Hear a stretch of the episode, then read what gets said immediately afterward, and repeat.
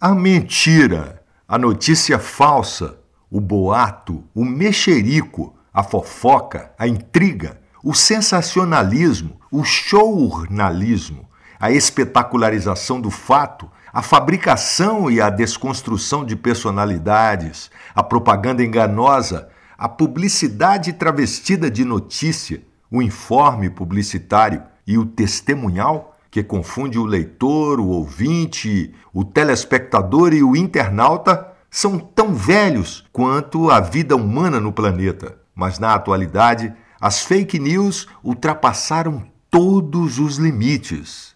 Eu sou Eugênio Magno e este é o episódio hashtag 38 Fake News e Eleições de 2022.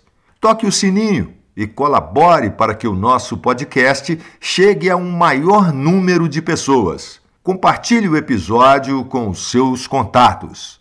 Esse é o podcast Política com Fé. O ministro da propaganda nazista, Joseph Goebbels, adotava o lema: Uma mentira dita mil vezes torna-se verdade. E o jornalista, escritor e comentarista político estadunidense Walter Lippmann dizia que, sob certas condições, os homens reagem tão poderosamente a ficções quanto o fazem a realidades. E, em muitos casos, eles mesmos ajudam a criar as próprias ficções às quais reagem. Muito do que estamos presenciando no Brasil nos últimos tempos mais parece ficção e neste período de eleições e de campanhas, precisamos estar muito atentos para não sermos enredados por narrativas absurdas e fantasiosas que negam os fatos, a ciência, o bom senso e a própria realidade. Desde o mês de junho, que dedicamos vários episódios deste podcast para orientar candidatos e partidos sobre comunicação e marketing eleitoral. Para completar o quadro, este episódio se dedica a um tema que, se não é, deveria ser de grande interesse por parte do eleitor. Se você pensou em factoides, mentiras, acertou. É disso que vamos tratar agora. A expressão fake news, que quer dizer notícia falsa e chega aos nossos olhos e ouvidos em idioma anglo-saxônico, com ares de novidade, não tem absolutamente nada de novo. A mentira, a notícia falsa, o boato, o mexerico, a fofoca, a intriga, o sensacionalismo, o shownalismo, a espetacularização do fato, a fabricação e a desconstrução de personalidades, a propaganda enganosa, a publicidade travestida de notícia, o informe publicitário e o testemunhal que confunde o leitor, o ouvinte e o telespectador são tão velhos quanto a vida humana no planeta.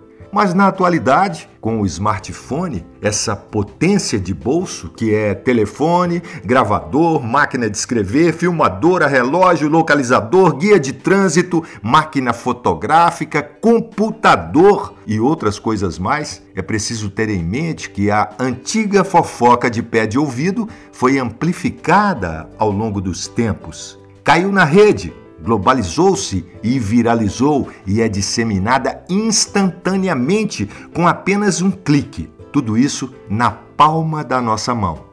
Os dispositivos digitais móveis permitem registros factuais e testemunhos muito críveis para os tempos em que vivemos. O cidadão comum se apropriou da tecnologia saiu da condição de mero receptor de versões editadas dos fatos ao bel prazer da grande mídia para o contracampo de emissor de informações. E quando lhe convém, a mídia também se utiliza desses registros feitos pelo povo, mas faz uma apropriação indevida dessa versão dos fatos, torna-se dona da voz, silenciando e invisibilizando a voz do dono. Notícias falsas e verdades difundidas de forma torta não é exclusividade das redes sociais. Graçam por toda parte, inclusive na mídia tradicional.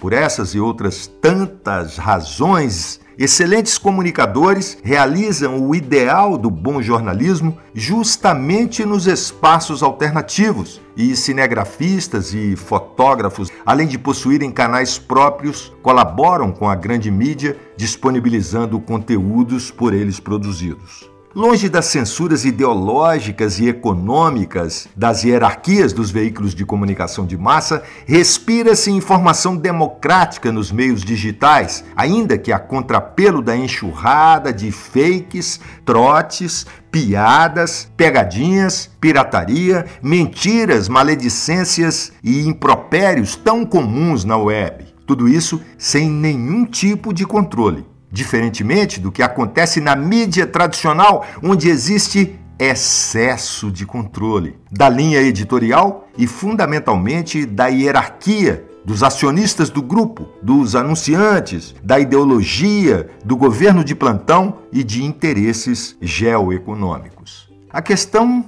é complexa. O tema das fake news necessita ser enfrentado com a seriedade e a abrangência que exige. As falsas notícias que destroem reputações de pessoas físicas e jurídicas, promovem o trucidamento público de carreiras e marcas, ferem os direitos humanos e sociais, estigmatizam países e marginalizam povos, etnias, raças, gêneros, classes sociais, categorias profissionais e comunidades devem ser combatidas em todos os espaços de difusão em que ocorram.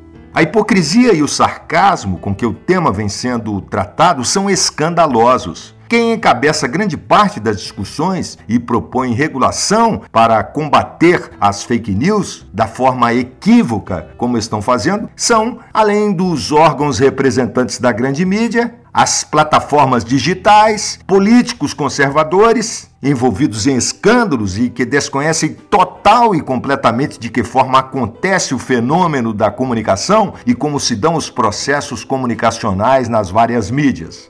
A realidade é difusa. Os fatos, os acontecimentos ocorrem a todo instante, evoluem, desdobram-se e são repercutidos numa velocidade assombrosa. É praticamente impossível acompanhar todos os desdobramentos de uma ocorrência. Seus efeitos são tão ou mais significativos que os eventos e causas que os geraram. E as narrativas midiáticas ou testemunhais reproduzem os fatos a partir do seu ponto de vista, ou da vista de um ponto, ou seja, sempre como versão, às vezes até mesmo versão da versão de um fato. Versão essa contaminada pela cultura, pela ideologia, modos de ver e de dizer do emissor da vez, seja ele um veículo de comunicação tradicional ou até mesmo o usuário de um dispositivo de comunicação nas redes sociais.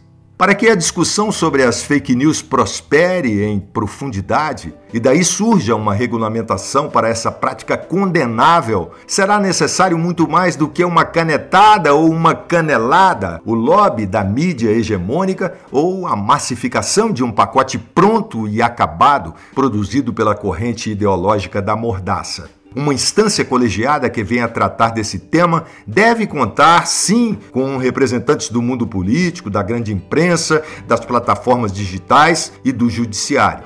Mas não pode prescindir dos leitores, dos ouvintes, dos telespectadores, dos comunicadores, dos professores, das universidades, de instituições como a ABI, a FENAGE e a OAB, dentre outras, além de internautas, produtores de conteúdo e ativistas das mídias alternativas. É preciso não confundir liberdade de expressão com desrespeito às leis, ataque às instituições e manipulação de algoritmos. Em tempos de ficções absurdas, eleições e mentiras deslavadas, é imperativo que os interesses coletivos, humanos e sociais estejam no epicentro da atividade jornalística. Sem mediação, só nos restará a barbárie.